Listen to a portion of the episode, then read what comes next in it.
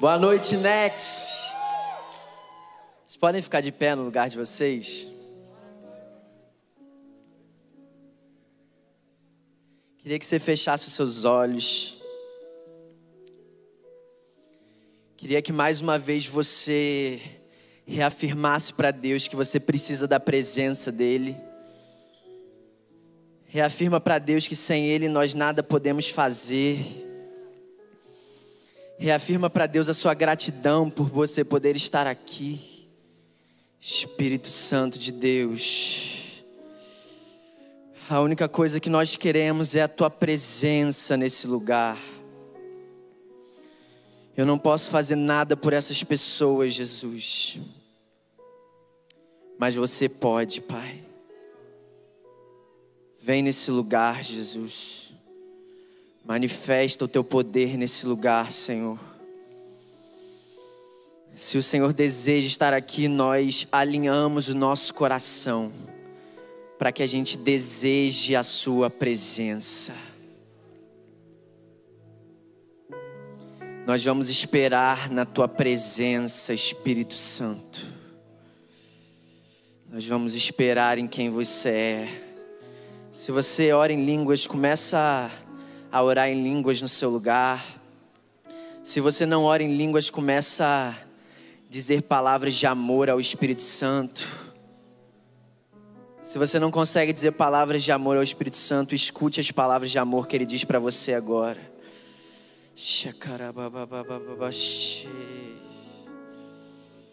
Shikarabababababashi. Transforma os nossos corações de pedra nessa noite, Pai. Transforma os nossos corações nessa noite, Jesus.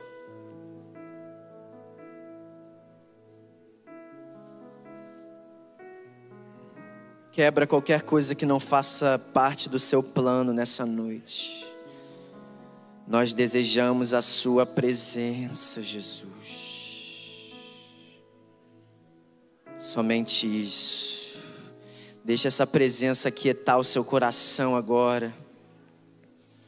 Você que não tem dormido há dias, pensando nos problemas que te esperam nessa próxima semana. Deixa essa presença colocar tudo no seu devido lugar. Você que tem fugido do seu chamado, Deixe essa presença colocar tudo no seu devido lugar. Você que tanto fala do amor de Jesus, mas não está conseguindo experimentar desse amor, deixe essa presença te encontrar nesse momento. Espírito, nós vamos esperar em você. Sem ti nada podemos fazer que adianta bonitas palavras? Elas podem nos emocionar, elas podem nos surpreender, mas elas não podem nos transformar. Somente tu tens as palavras de vida eterna. Fale as suas palavras de vida eterna nessa noite. Em nome de Jesus. Amém. Você pode sentar no seu lugar. Continue atento ao que o Espírito vai fazer nessa noite. Sabe, hoje nós vamos falar sobre a presença de Deus. Alguém fica feliz de saber que esse é o tema da nossa mensagem? E sabe, enquanto eu estava ali embaixo, o Espírito Santo falou uma coisa muito forte ao meu coração e falou: Caio, na verdade ele me lembrou de uma vez que uma celebridade veio aqui na igreja. E eu estava servindo lá na salinha. Para quem não sabe, eu faço parte do Creative. Tem alguém do Creative aí? Glória a Deus. E sabe, eu estava lá em cima e eu comecei a ouvir burburinhos, as pessoas se movimentando, as pessoas falando: olha quem está aqui, olha quem está aqui, as pessoas descendo, as pessoas querendo vir ver aquela pessoa. Enquanto eu estava aqui embaixo, o Espírito Santo me lembrou dessa palavra e ele falou assim: Caio,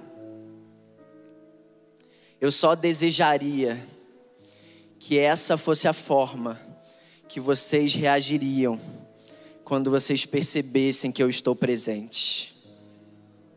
Sabe, irmão, quando a gente está num lugar e chega alguém que a gente admira, chega alguém que a gente ama, chega alguém que a gente se inspira naquela pessoa, aquilo afeta a gente. A simples presença daquela pessoa ali afeta a gente, deixa a gente nervoso, deixa a gente apreensivo. E o que o Espírito ficou soprando no meu coração enquanto eu estava aqui embaixo é: eu só desejaria que vocês reagissem assim à minha presença. Irmão, essa não é uma palavra para trazer condenação para o seu coração, muito pelo contrário, porque eu acredito que hoje vai ser uma noite onde Deus ele vai nos instruir, nos instruir a como Ele deseja que a gente se comporte na presença dEle. Você crê nisso? Você pode levantar suas mãos e falar: Deus, me instrui em relação a isso. Ah, Deus, eu quero valorizar mais a Sua presença. Sua presença é mais poderosa do que a presença de qualquer homem, do que qualquer celebridade, do que qualquer autoridade. Por isso, abre os meus olhos, Espírito Santo, para que eu possa reagir à Tua presença e para que eu possa viver com a Tua presença em nome de Jesus. Sabe, irmão, as experiências mais lindas que eu tenho tido com Deus são de simplesmente perceber a presença dele nos lugares. É você estar tá no meio de uma tarefa aí, naquele momento você uma coisa desce em você e fala assim: "Meu Deus, Deus está aqui". O Deus criador dos céus e da terra está aqui no meu quarto comigo agora está aqui nesse dia desafiador comigo agora, irmão. Se você nunca entendeu isso até hoje, hoje é a noite de você entender isso, amém? E sabe, quando eu comecei a meditar sobre a presença, eu comecei a fazer essa comparação, né? Em relação à nossa presença nos lugares, em relação à presença de Deus. E eu comecei a pensar que muitas vezes nós estamos presentes em algum lugar simplesmente porque a gente precisa estar. Sabe quando você se compromete com alguma coisa, você se compromete com alguém e mesmo sem vontade você vai para algum lugar, você vai para esse compromisso? E uma coisa que a gente precisa entender é que essa não é a forma como Deus nos encontra.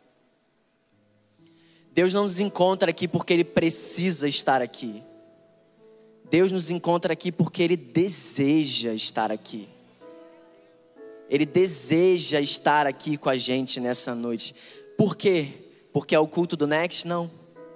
Porque ele deseja o seu coração, irmão. E eu comecei a refletir sobre isso, a presença. E eu comecei a ver quantas vezes eu não me comprometi, sabe? Esses dias eu estava num, num Zoom de uma reunião que eu tinha que participar, e era uma reunião longa. E tinham várias pessoas naquela reunião. Irmão, eu estava tão cansado que eu fechei a minha câmera e eu dormi. Alguém já fez isso aqui? Olha aí, galera da faculdade. E eu dormi, irmão. E eu fiquei 40 minutos dormindo. E eu acordei, faltavam 15 minutos para aquela reunião acabar. Não era uma reunião que eu tinha que falar nada, então não tinha problema. E eu, quando acordei, Fiquei constrangido, falei assim: Meu Deus do céu, pera, deixa eu ligar aqui a câmera. Aí fui no banheiro, joguei água no meu rosto, entrei de novo, liguei a câmera, fiz uma cara de: Uau, estou aqui prestando atenção em tudo que vocês estão falando.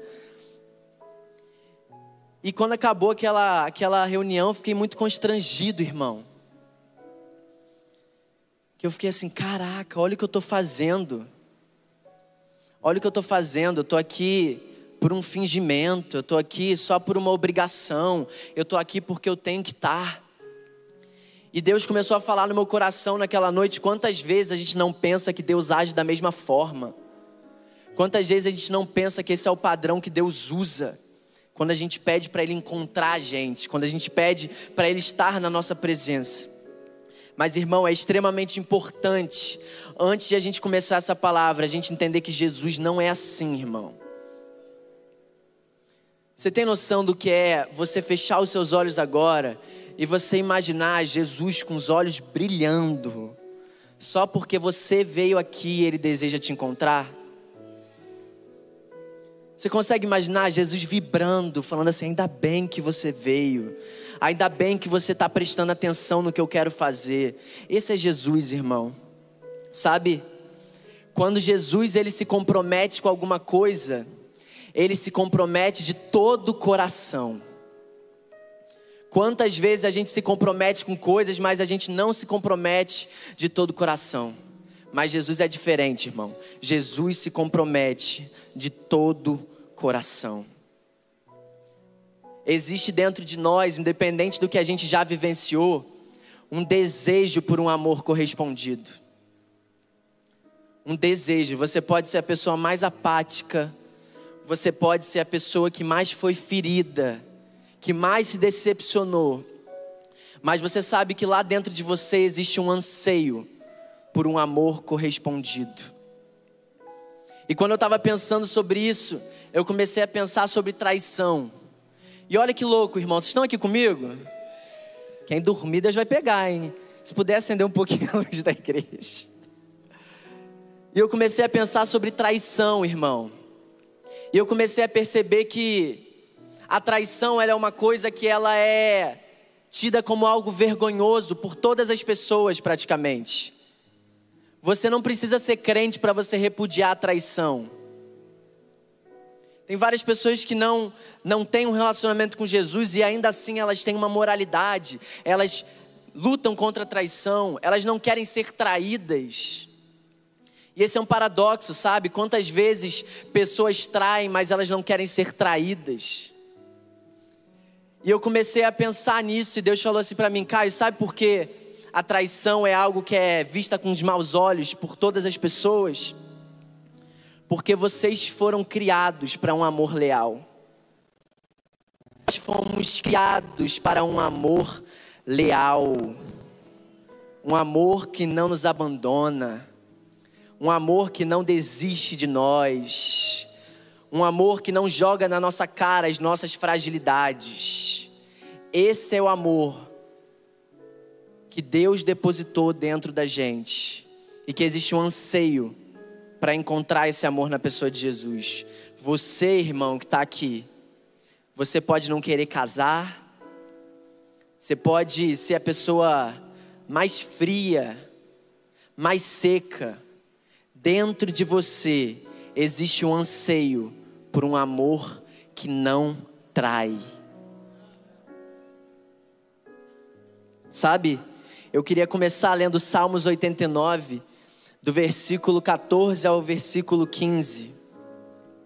Diz assim, Salmos 89, 14 ao 15, está aqui no telão, não precisa abrir a Bíblia.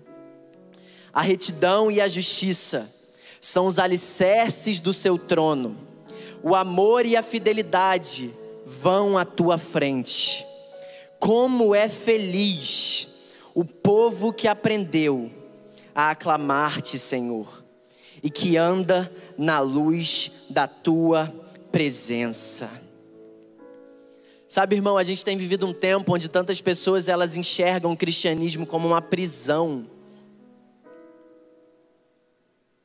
Esses dias uma amiga minha me mostrou um trabalho da faculdade, onde as pessoas falavam que para o avanço da sociedade precisariam existir menos igrejas. E eu comecei a refletir sobre isso, sabe, irmão? E essa passagem ela é tão linda porque ela fala que esse amor vai à nossa frente.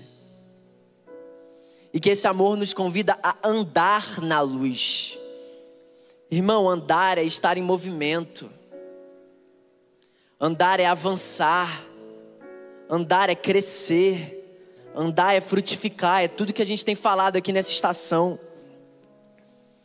Mas agora, o convite de Jesus, como diz nesse salmo, é para que a gente ande na luz da presença dEle. É totalmente diferente, irmão. Não é um andar sem rumo, não é um andar sem propósito, é um andar que corresponde à luz que Deus aponta.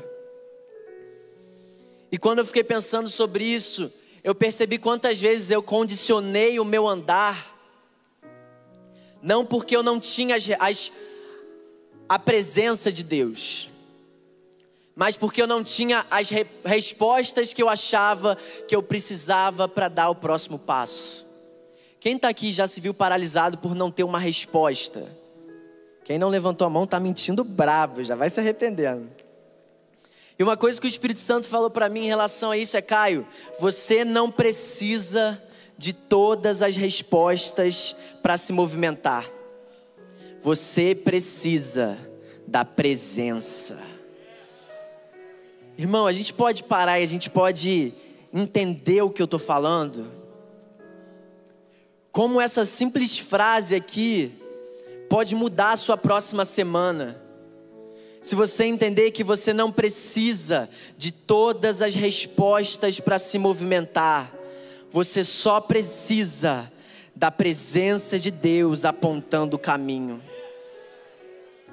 Sabe, irmão, uma vez eu fiz uma viagem, uma viagem internacional, e, e eu sempre fui uma pessoa muito medrosa, assim. E eu fui a trabalho para essa viagem, e eu tinha um dia de folga.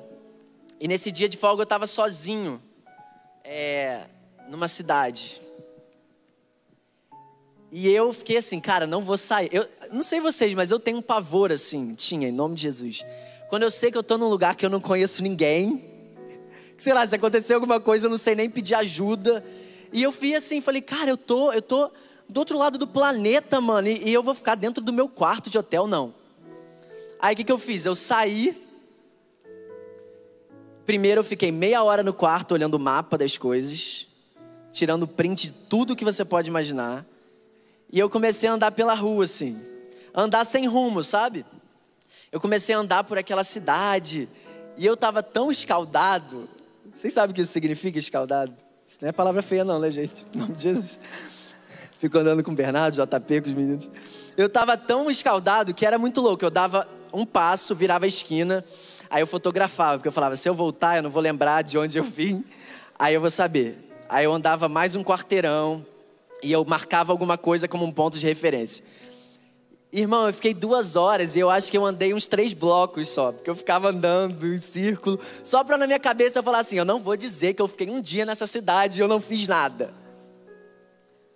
E eu ficava andando em círculos, andando em círculos, sem rumo, sabe? Andando, só andando. E foi muito louco, porque naquela tarde, um amigo meu que mora nessa, nessa cidade, ele me mandou uma mensagem e falou: Caio, vamos dar uma volta. Eu falei: então, no caso, já estou dando. estou dando até voltas demais. Mentira, não falei isso. Eu falei: vamos, vamos. E ele chegou no meu hotel, ele me pegou no meu hotel e. E ele falou: ah, vamos, vamos pegar o metrô, vamos não sei o quê. E eu comecei a andar, a gente explorou aquela cidade, a gente ficou o dia inteiro fora. E aí, quando eu voltei, sabe, quando eu comecei a assimilar isso, o Espírito Santo falou para mim: Caio, você viu a diferença? Quando você está na presença de alguém que você confia? Quando você está na presença de alguém que é digno da sua confiança? Que conhece esse lugar por onde você está andando e acha que é desconhecido? E Deus começou a trazer, sabe, essa diferença eu, enquanto eu achava, e na verdade, humanamente falando, eu estava sozinho, eu não conseguia dar um passo, eu não conseguia fazer nada. E quando aquele amigo meu chegou, eu nem lembrei mais de nada, eu só fui. Ele falava, vamos para esse metrô, eu falava, vamos, vamos pegar esse ônibus, vamos. Por quê? Porque eu simplesmente confiava naquele meu amigo. Eu sabia que ele conhecia aquela cidade. Então eu, eu confiei nas direções que aquele meu amigo estava me dando. E sabe, uma coisa que Jesus falou muito forte comigo em casa hoje era: esse é o nível de confiança, Caio, que eu, te, que eu quero que você tenha na minha pessoa em relação à sua jornada. Irmão, sozinho e com aquele amigo meu, eu ainda não sabia para onde eu estava indo. Eu não tinha noção de onde eu estava indo. Mas eu tinha uma pessoa me guiando. Quantas vezes a gente se permite ser paralisado, porque a gente exige de Deus todas as respostas, quando a gente simplesmente deveria confiar no caráter dele. E eu creio que existem muitas pessoas, sabe, que estão aqui e que você tem ficado num lugar de paralisia e até colocado Deus à prova, porque você ainda não tem todas as respostas. Você tem a promessa, mas você não tem os passos práticos. Irmão, o único passo prático que eu vou te dar nessa noite que você precisa é buscar a presença de quem preparou essa jornada para você. Irmão, olha como eu confiei num amigo meu, humano, falho. Eu nem conhecia o garoto direito, era um amigo meu da internet. Se aquele garoto quisesse me botar num buraco lá em Londres, em qualquer lugar, e eu confiei naquele cara, e quantas vezes eu não confio em Deus. Deus que não é homem para que minta. Deus que não precisa ter o caráter forjado, porque Ele é pleno.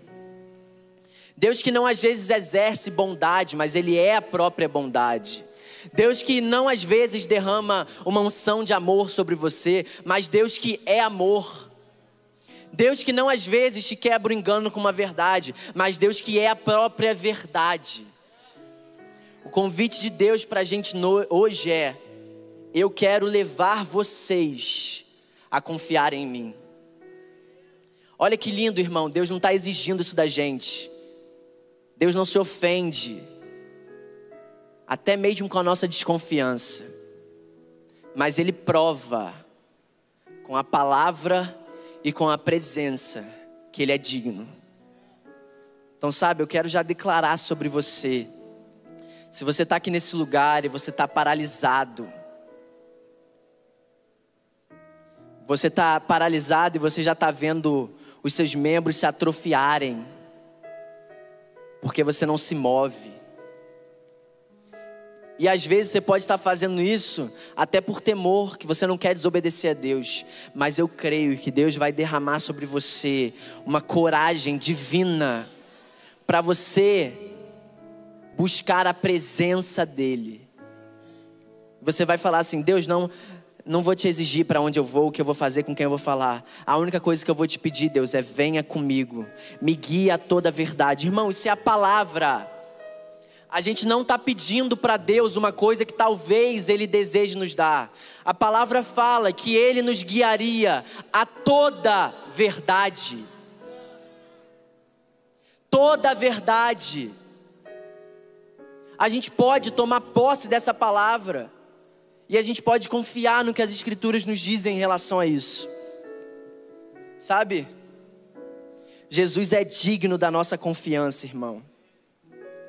Como eu falei, João 16, 13. Mas quando o Espírito da Verdade vier, ele os guiará a toda a verdade. Não falará de si mesmo, falará apenas o que ouvir, e anunciará a vocês o que está por vir. Sabe, irmão, o Espírito deseja nos alinhar ao que está por vir. Ele pode não dar, às vezes, passos que a gente pensa que são extremamente necessários e que no fundo não são, porque a maioria dos passos que nós pedimos para Deus só demonstram a nossa falta de confiança nele. Você precisa falar a Deus qual, qual é o emprego, porque eu não confio que teu espírito pode me guiar à verdade. Você tem que usar o profeta do culto, porque eu não confio no teu espírito. Agora, irmão, a gente só confia em quem a gente conhece. Ontem eu estava com uma amiga e ela falou assim: Mas Caio, como é que você discerne a voz de Deus? Eu falei assim: Sei lá. Eu não sei te explicar. É um testemunho interior. É uma coisa que me dá uma confiança de chegar aqui e pegar o microfone. Uma coisa que, se você falasse há cinco anos atrás que eu faria, eu nunca acreditaria em você. Por quê? Porque eu não estou vindo aqui por mim mesmo, irmão. Porque eu não tomo as minhas decisões por mim mesmo. Porque eu não dou passos de fé pensando em mim mesmo. Irmão, quando você usufrui, sabe, eu acredito, irmão, num amor incondicional. Mas existe um nível de amor quando você obedece, que você experimenta, que você nunca vai experimentar nada igual a isso, irmão. Quando você faz uma coisa que você sabe que foi Deus que te pediu para fazer, por mais desconfortável que seja, por maior que seja o seu nervosismo, quando você está naquele lugar e você faz alguma coisa e você fala: Meu Deus, eu estou obedecendo ao Deus da minha vida, você é preenchido por um amor.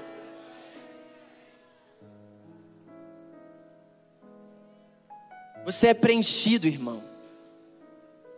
E é nesse lugar de obediência que a gente experimenta dessa, dessa essência da obediência que a gente se mantém fiel. Sabe, irmão, quando você tem uma proposta boa, que às vezes nem é pecado, e às vezes até as pessoas ao seu redor falam: vai, vai, vai, faz, faz, vai, tem que fluir, tem que fazer. E Deus fala assim: não vai. E na hora que você diz não, a sua alma se entristece, mas brota alguma coisa no teu espírito que fala assim: isso aqui que eu estou sentindo, essa presença é melhor do que aquela proposta. É isso que Deus quer, irmão, que você experimente a partir de hoje. Irmão, o tempo que a gente está vivendo não dá mais para você vir aqui uma vez por semana e ouvir alguém falando de algo que vive. Não dá, irmão. Por que, que não dá? Porque Deus tem ódio de você? Não. Porque isso é muito aquém do que ele pagou o preço para você viver. É muito aquém, irmão. Sabe, hoje é a noite onde nós vamos aprender a obedecer à presença de Deus. Quando eu estava lendo nesse texto, né, de João 16, que ele nos guiará à verdade. Guiar fala sobre conduzir, dirigir. E sabe quando nós nos permitirmos ser conduzidos pelo Deus que sabe de todas as coisas. Nós não precisamos de todas as respostas. Ah, irmão, se você pegar isso daqui e você colocar em prática, amanhã na sua vida, a sua vida é outra. Quando você entender que Deus sabe de todas as coisas, independente de você saber ou não, você pode ser guiado por Ele. Isso te tira de um lugar de condenação, isso te tira de, do lugar de uma cobrança indevida, isso te tira de um lugar também de protagonismo, irmão. Nós não somos os protagonistas das nossas histórias. Para de ouvir balela dos outros. Para de ouvir, irmão, que você é o dono de você mesmo. Que você é o protagonista da sua história. Não, irmão, protagonista das nossas histórias é Jesus Cristo. Ele é o nosso dono. Ele reina sobre nós. Ele é o nosso Pai. Ele é o nosso amado. Ele é o nosso Senhor. Se até hoje você achava que era um castigo você não ser o protagonista da sua história, eu profetizo uma revelação do quão maravilhoso é você não ser protagonista da sua história. Irmão, quantas vezes as pessoas me perguntavam, Caio, me fala os seus planos, as suas metas, e eu ficava assim, tenho nada. E saía condenado, condenado daqueles lugares. É óbvio, irmão, Deus é um Deus que nos dá sonhos, amém? Deus é um Deus que nos dá projetos, amém? Não estou falando contra isso, muito pelo contrário. Mas eu lembro uma vez que eu estava numa conversa e uma pessoa falou: Caio, qual o seu sonho? Eu falei: Meu sonho é corresponder ao amor de Jesus.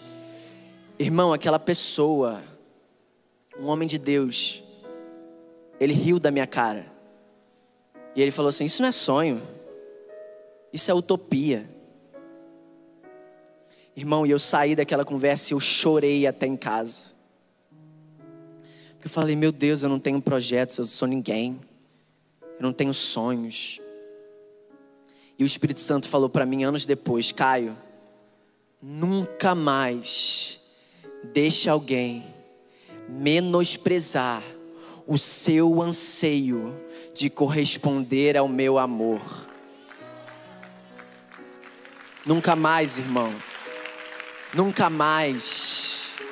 Quantas vezes cheguei em lugares, Deus me colocava em lugares e as pessoas falando de tudo que elas estavam construindo, e eu falava assim: Deus, o que, que eu estou fazendo aqui? E Deus falava assim para mim: Você está aqui para mostrar que mais do que o que vocês estão construindo fora de você, existe algo muito mais precioso, o que você tem permitido Deus construir em você. Irmão, o que, que você tem permitido Deus construir dentro de você? Dentro de você, irmão.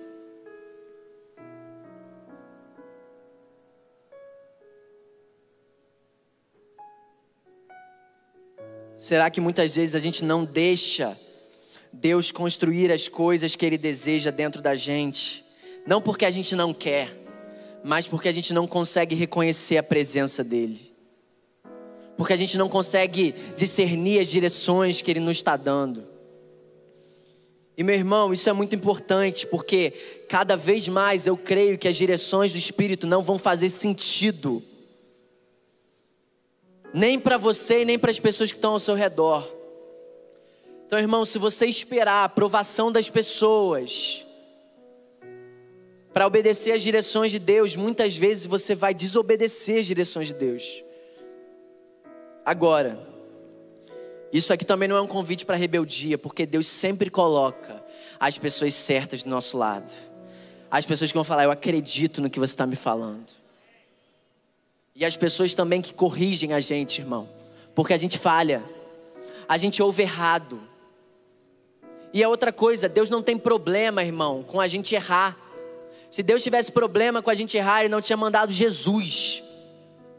Agora, qual é a motivação do nosso coração? Porque eu vou te falar, irmão, nem toda direção que eu tomo eu tenho certeza, mas eu tenho alguma coisa no meu interior que me impele aquilo. E eu falo assim: Deus, se eu tiver errado, me corrige. Porque Deus não tem problema em corrigir as nossas rotas, irmão.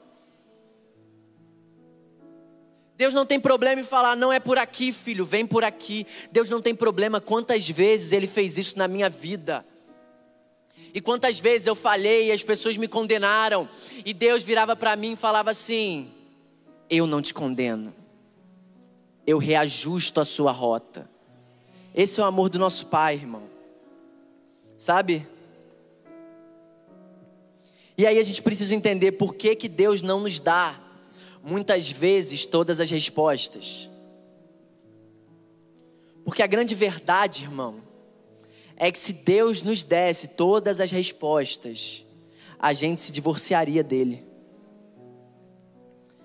A gente ouviria de Deus e tentaria fazer aquilo acontecer na força dos nossos braços.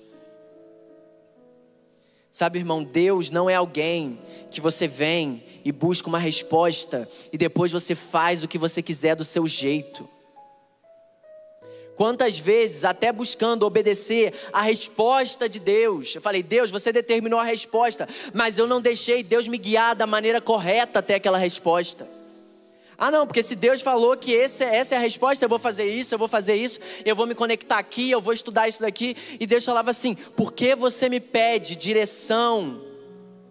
Por que você me pede a resposta final, mas você não me pede direção para o trajeto, irmão? Sabe por quê? A gente precisa entender. A gente não pode ter essa postura de chegar e falar assim: eu já consegui o que eu queria, beijo Jesus, ano que vem eu volto. Sabe por quê, irmão? Porque uma resposta, um propósito sem a presença, deixa de ser propósito na hora. Na hora, irmão. Sabe por quê? O que te dá alegria na obediência não é aquele lugar que você vai, é a presença de Jesus em você naquele lugar.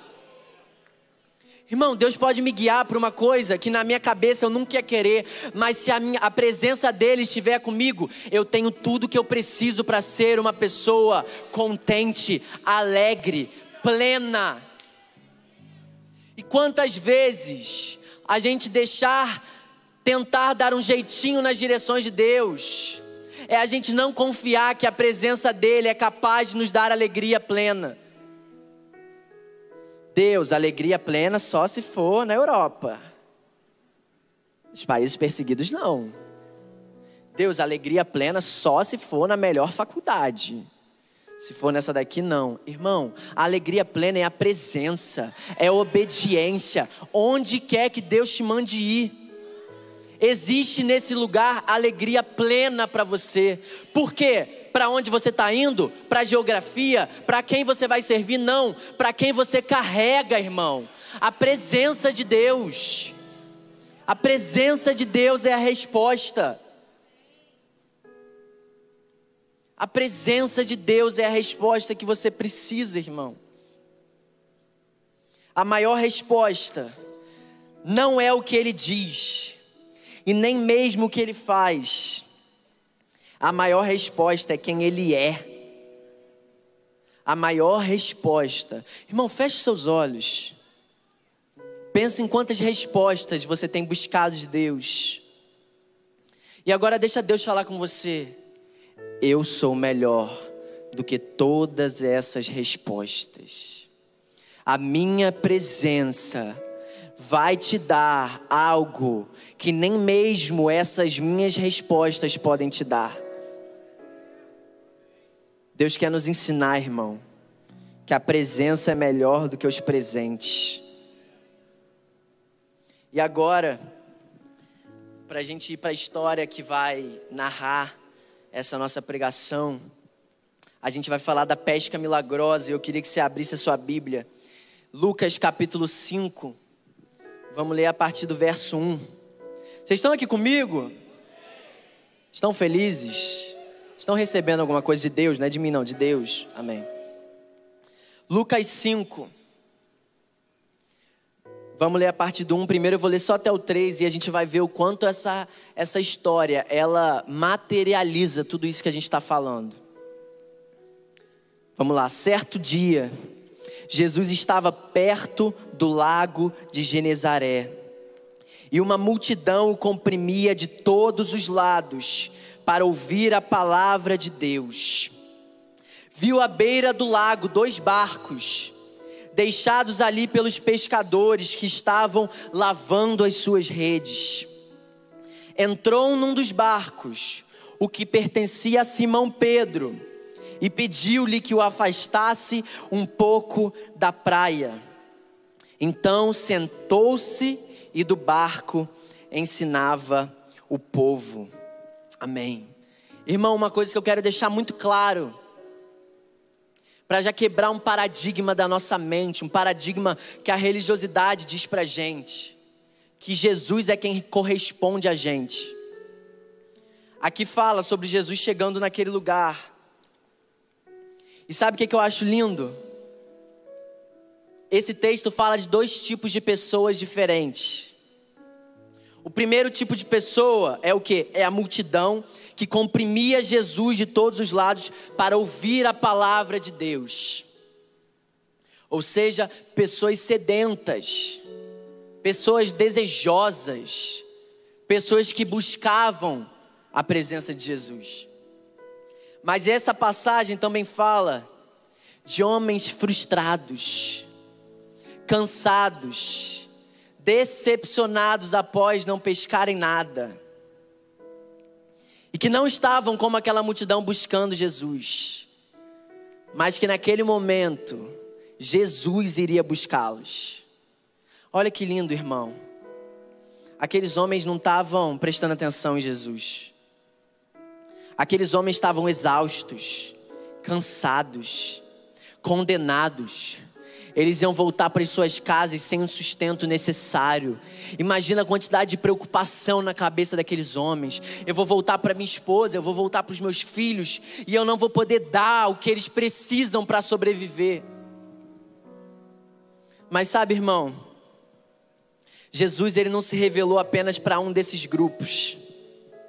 Ele se revelou para ambos. E é isso que a gente precisa entender, sabe? A misericórdia de Jesus faz com que ele atente para todo tipo de gente. Todo tipo de gente, irmão. Todo tipo de gente.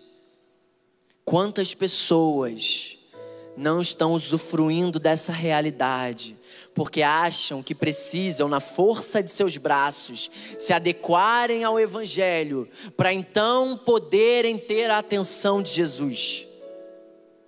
Sendo que na verdade é o contrário, irmão. É a presença de Jesus, é o favor de Jesus, é a misericórdia de Jesus que convida a gente para essa jornada. Irmão, quantas vezes eu convidei pessoas para a igreja e as pessoas falavam assim: não, eu tenho que ajustar isso daqui antes. E sabe qual é a loucura, irmão? Sabe quando essas pessoas vão conseguir fazer isso? Diz aí. Nunca. Como é que você se limpa distante da fonte, irmão? Como é que você se cura distante daquele que é Cristo que cura? Como é que você liber, se liberta, irmão? A palavra fala: todos nós estávamos mortos em nossas transgressões. Como que a gente pode exigir das pessoas isso? E como que a gente pode ignorar o exemplo claro de Jesus? Não correspondendo apenas àqueles que o buscavam, mas encontrando aqueles que estavam perdidos, irmão. Irmão, olha quantas cadeiras tem vazias aqui. Quantas dessas cadeiras podiam estar preenchidas se a gente anunciasse isso para as pessoas? Quantas pessoas poderiam estar deixando de ir para o inferno agora se elas soubessem disso. Nós precisamos ser como Jesus. Pode colocar a mão no seu coração e falar: Eu preciso ser como Jesus. Irmão, isso não é um peso, isso é um privilégio. Ser como Jesus. Sabe? Como eu estava falando, a misericórdia de Jesus faz com que ele atente para todo tipo de gente. O primeiro passo sempre é dele, irmão. Não foi quanto eu aceitei Jesus. Um dia eu falei assim: Ah, eu aceitei Jesus. Ele falou assim: Quê? Quê? Você aceitou Jesus? Você correspondeu ao fato de você já ter sido aceito, Caio. O primeiro passo é dele. Agora nós precisamos dar uma resposta. Sabe por quê? Esse texto fala que Jesus ele entrou no barco, mas quem afastou aquele barco da praia foi Simão Pedro.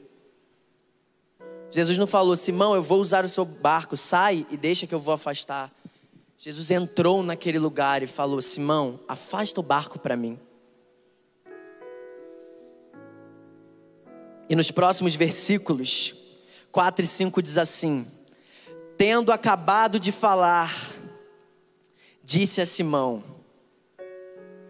Vá para onde as águas são mais fundas.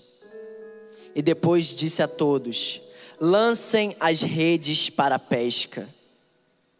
E aí Simão respondeu: Mestre, nos esforçamos a noite inteira e não pegamos nada, mas porque é você que está dizendo isso, vou lançar as redes. Sabe, irmão, sabe o que eu atentei nesse texto aqui um dia que Deus falou comigo, que eu nunca tinha parado para tentar? Primeiro, Simão não exigiu nada de Jesus para deixar Jesus entrar naquele barco.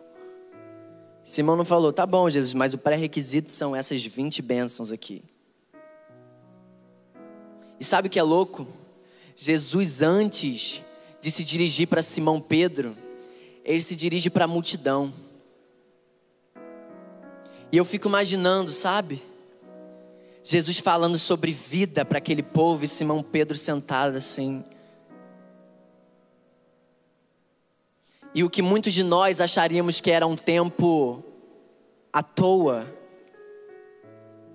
eu acredito, irmão, que a cada palavra que Jesus falava, algo dentro de Simão Pedro se agitava. Ele falava assim: Meu Deus, ele está falando para a multidão, mas eu também preciso disso. Eu também preciso disso. Essa é a resposta que eu preciso. Sabe, irmão? Muitas vezes a provisão que a gente busca não chega instantaneamente, mas a resposta chega. Irmão, quantas vezes a gente tratou a resposta como a provisão e não aquele que provê? Eu estava lendo esse texto e Jesus falou assim para mim, Caio, você acha que o maior milagre foram os peixes? O maior milagre foi o encontro. O maior milagre foi a minha presença. Sabe, irmão, quantas vezes a provisão ainda não chegou e a gente disse: Eu não tive uma resposta, e o próprio Jesus está ao nosso lado, Ele é a resposta. Irmão, eu não posso dizer que todo mundo que está aqui desempregado vai conseguir um emprego amanhã. Eu não tenho autoridade em Deus para dizer que todos nós seremos ricos financeiramente mas eu tenho autoridade para falar que a gente vai ser rico de um tesouro. É. Que nada nesse mundo se compara. Você já é rico, irmão, de um tesouro que não pode ser corroído, de um tesouro muito maior do que aquilo que a gente vê na TV num tesouro muito maior do que a gente vê na vida das pessoas com quem a gente se compara no Instagram. Você é rico de algo que ninguém nesse mundo poderia te dar, a não ser o próprio Deus, irmão. A provisão que Simão queria, precisava, não chegou instantaneamente, mas a resposta sim. Por quê? Porque Jesus chegou naquele barco. E sabe, a gente precisa entender o modo de Jesus agir.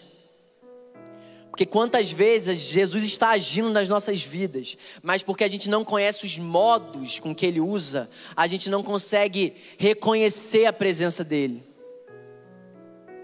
Antes de Jesus fazer, irmão, ele fala. Foi assim na criação, foi assim com Simão naquele barco antes de fazer, ele fala. E sabe o que é louco, irmão? Antes de falar sobre um plano específico para a vida de Simão, Jesus estava falando de um plano que era para todo aquele que nele crê. Irmão, quantas vezes, quantas vezes a gente acha que Jesus só fala com a gente quando ele libera uma palavra de sabedoria, quando ele libera uma palavra de conhecimento. Uma palavra de conhecimento não é capaz de sustentar, irmão. Uma palavra de sabedoria não é capaz de sustentar. Apenas a presença pode te capacitar a se manter firme. Sabe? Simão ele não pediu nada para Jesus. Ele não barganhou. Ele apenas respondeu. Ele apenas respondeu à direção que Jesus deu. E sabe, enquanto ele ouvia, como eu falei, eu creio que dentro do coração dele alguma coisa já estava sendo transformada porque Romanos 10, 17 diz: E assim a fé vem pelo ouvir, e ouvir a palavra de Cristo. A fé não vem pelo ouvir uma palavra de sabedoria. A fé não vem pelo ouvir uma palavra de conhecimento. A fé vem pelo ouvir a palavra de Cristo, irmão. A palavra. A Bíblia. Irmão, hoje eu me arrependi em casa. Porque a gente estuda, e é verdade, que os sinais são para os incrédulos. Para aqueles que não conseguem crer e precisam de um sinal. E Jesus falou para mim, Caio, muitas vezes você está fazendo sinal aos incrédulos, mas o incrédulo é você. Porque você acha que a palavra não é suficiente. Porque você acha que você tem que falar alguma coisa sobre o, futuro daquela pessoa e você não entende que isso aqui é tudo que essas pessoas precisam. Quantas vezes, irmão, eu orei por cura, porque eu não acreditava na palavra. Porque eu falava, a perna tem que crescer para ele crer, e eu não tinha coragem de pregar o evangelho para aquela pessoa. O sinal aponta para a verdade, mas a verdade é a palavra, irmão. A verdade não é o que Jesus faz, a verdade é quem Jesus é. Não adianta você curar uma pessoa se você não leva essa pessoa ao plano de salvação. Não adianta você curar uma pessoa e você tomar aquela glória para você e postar um vídeo no Instagram. Quantas pessoas foram curadas em nome de Jesus, mas estão indo para o inferno? Quantas pessoas nós ajudamos financeiramente, mas estão indo para o inferno, irmão?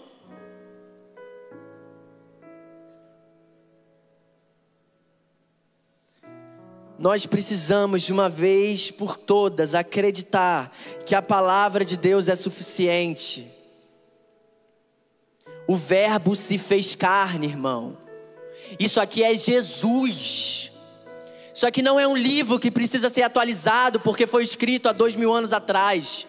Isso aqui não é uma boa história para você admirar as pessoas que são personagens aqui. Isso aqui é a revelação do amor de Jesus por você.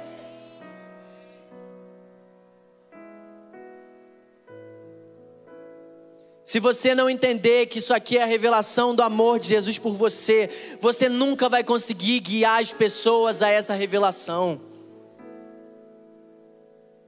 Por quê? Porque não tem vida, irmão. Jesus veio e ele falou coisas que já eram conhecidas por aquelas pessoas daquele tempo. Mas o que, que as pessoas viravam e falavam sobre ele? Ele fala como quem tem autoridade. Irmão, quantas vezes Jesus virou para mim e falou assim: vai lá e fala. Jesus te ama.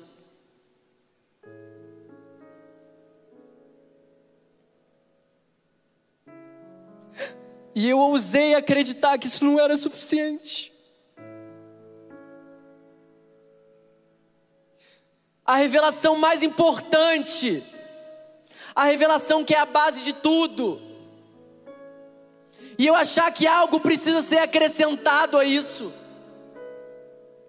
Irmão, nada precisa ser acrescentado à verdade, nem uma vírgula. E ai daquele que ousar fazer isso.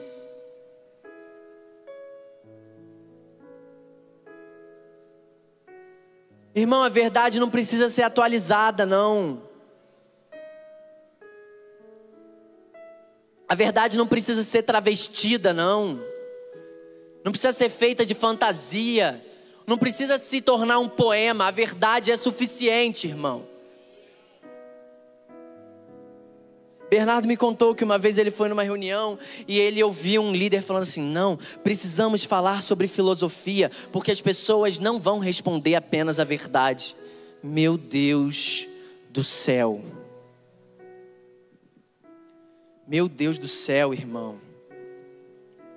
A gente pode usar isso como instrumento para falar de Jesus, para ser uma porta de acesso eu posso falar sobre moda para uma pessoa que não pisaria na igreja e isso se tornar uma porta de acesso, mas se eu não levar essa pessoa à verdade,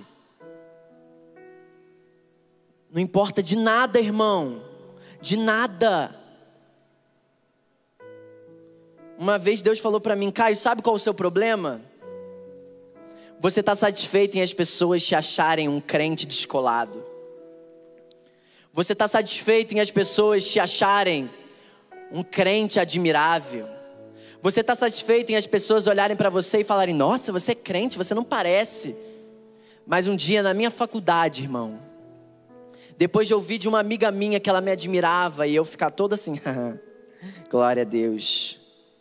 Jesus girou para mim e falou assim: Caio, essa menina te admirar como crente não tira ela do inferno.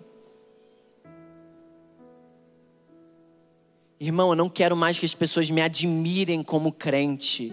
Eu quero que elas entendam que isso é um convite para elas também. Ah, mas tem um momento. Tá bom, irmão, tem um momento. Mas quantas vezes também a gente dizer isso não é uma forma de a gente se acovardar. Porque eu vou te falar, desde que isso virou uma chave para mim, todo momento é um momento propício, irmão.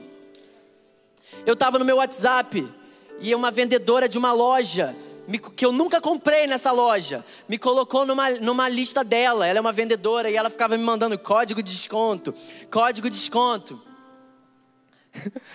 e aí eu fui ver que tinham várias mensagens que eu não tinha respondido e eu falei assim. E Deus falou assim: fala de Jesus para ela. O Jesus tá de sacanagem, né? Uma lista de transmissão de uma loja. Aí eu vou falar de Jesus para essa mulher e, e desobedeci. Falei, ah, deve ser lista de transmissão, não deve nem ver a resposta.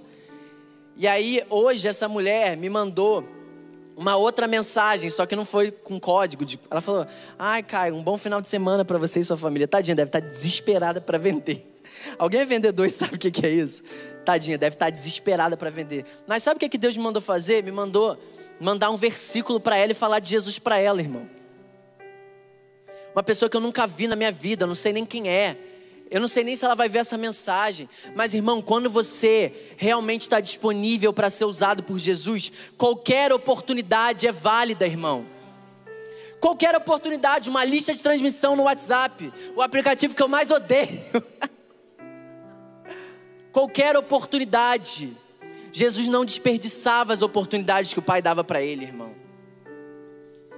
E sabe, Jesus não fazia por obrigação. Jesus estava tão preenchido desse amor que ele desejava apresentar isso para as pessoas. Agora, para a gente desejar apresentar, a gente tem que usufruir, irmão. E vou te falar, se você usufruir duas horas num culto de sábado, e isso for o que você usufrui da presença de Deus por semana, você não vai apresentar isso para as pessoas. Mas muito pior do que você não apresentar isso para as pessoas, você não vai usufruir da beleza da presença. E você não vai perceber que tudo que você buscava em tantos lugares, você encontrou nesse lugar. Sabe, irmão? Eu creio que quando Jesus estava falando com aquela multidão no barco, Simão já estava recebendo de uma porção de fé em seu coração.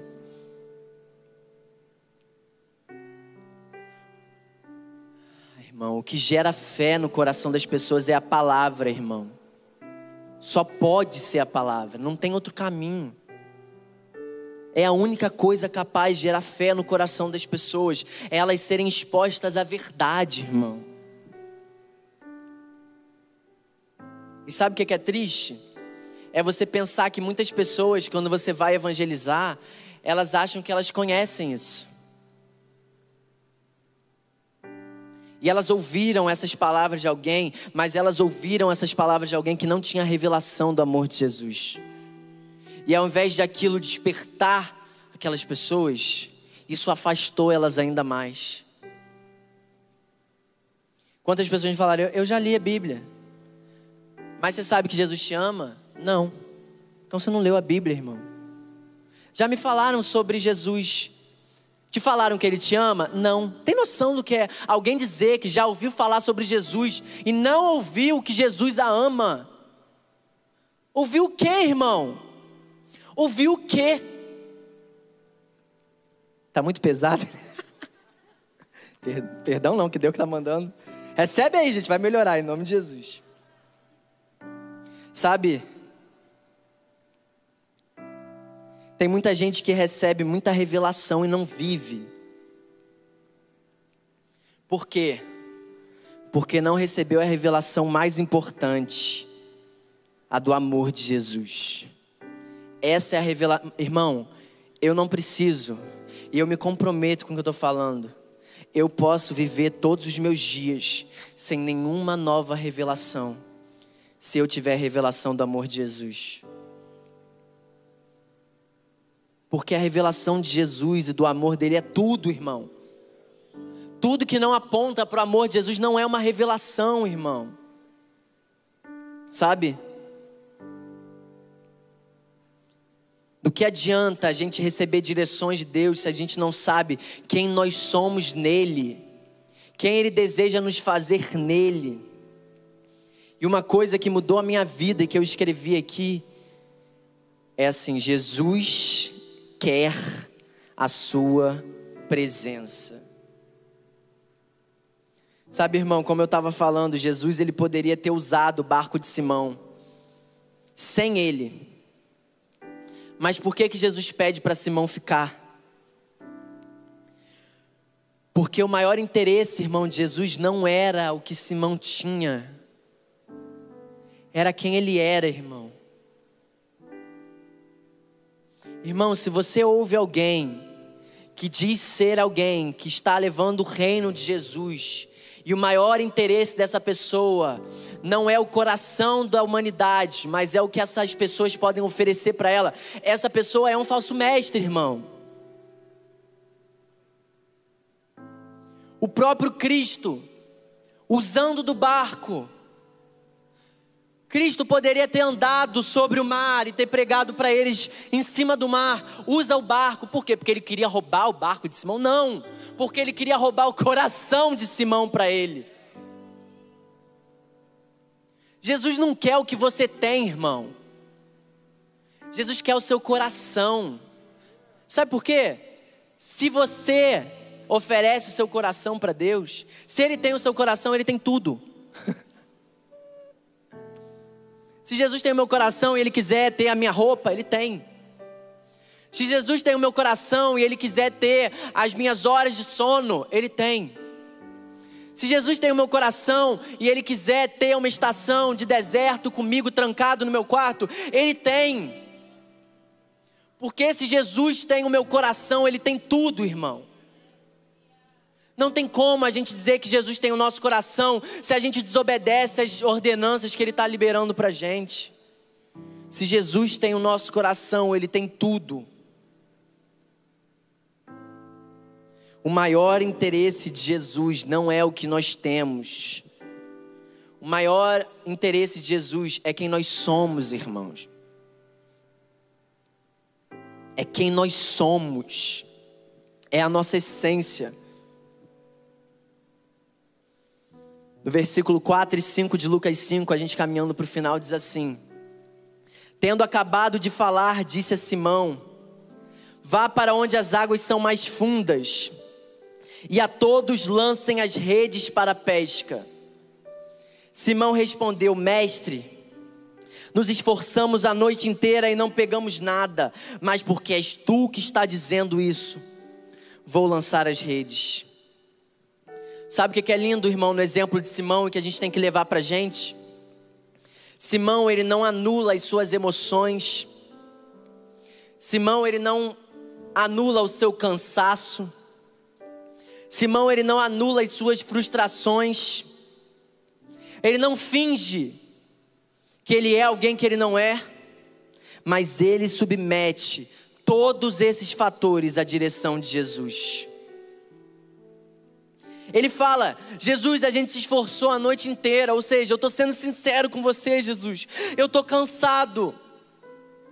Mas logo depois ele fala: Mas porque é você, mas porque você é digno da minha confiança, eu vou fazer o que você está me pedindo. Sabe, a gente não precisa anular as nossas fragilidades, a gente não precisa anular a nossa realidade. Irmão, se você está cansado, antes de você falar, Deus já sabe que você está cansado. Se você está exausto, antes de você falar, Deus já sabe. Se você está frustrado, antes de você falar, ele já sabe que você está. Mas quando você admite isso para ele, o que, que você está comunicando?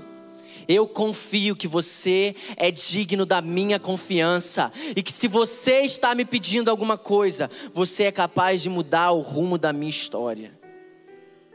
É isso que Simão estava falando, irmão. Porque és tu que está dizendo. Quem diz é mais importante até do que aquilo que se diz.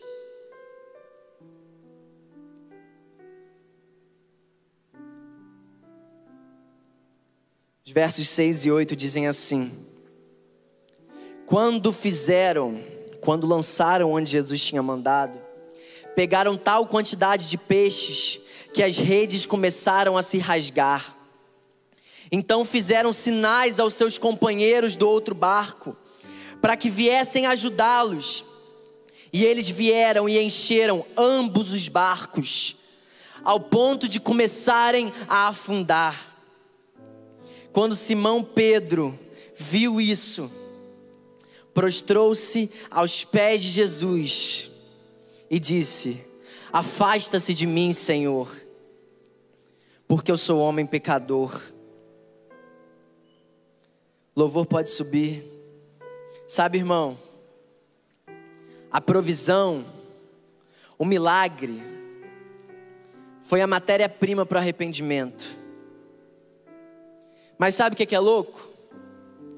Quando Simão se arrepende, ele não fala, afasta a provisão de mim, afasta os peixes de mim.